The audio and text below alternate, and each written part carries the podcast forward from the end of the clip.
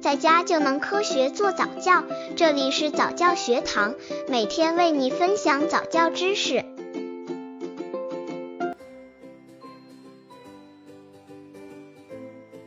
宝宝学站立应注意什么？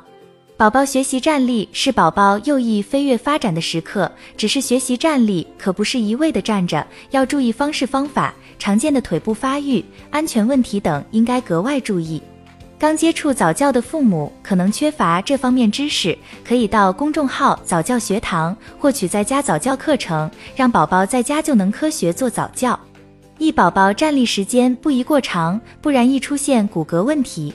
O 型腿、X 型腿、内八字、外八字、扁平足等腿部问题，常令父母十分忧心。专家表示，其实这些都是属于生理情况，并非疾病问题，而是与个人差异有关，会随着时间的推移逐渐得到改善。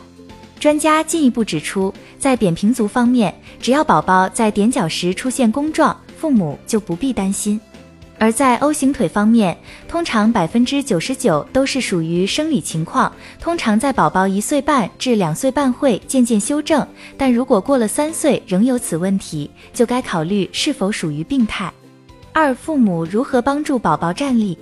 父母可将宝宝放在家中桌子前或茶几前，最好选择高度与宝宝身高相当的桌子，再将宝宝喜爱的玩具放置在桌面上，让他站着玩玩具，借此训练他双腿的力量及稳定性。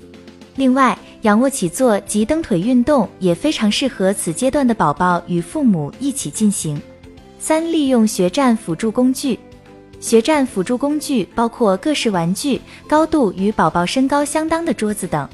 蹬腿运动，父母从宝宝腋下将其抱起，让宝宝在父母身上弹跳，这样可促进宝宝腿部的伸展。仰卧起坐，让宝宝仰面躺好，家长拉宝宝的双手，让他坐起一站立加坐下一躺下，如此重复进行，可增强宝宝身体的力量。四、宝宝站立应注意的安全措施。一桌子，切勿让宝宝独自站在盖有垂落桌布的桌角旁边，因为宝宝可能会去拉桌布而扯下桌面上的东西，造成危险。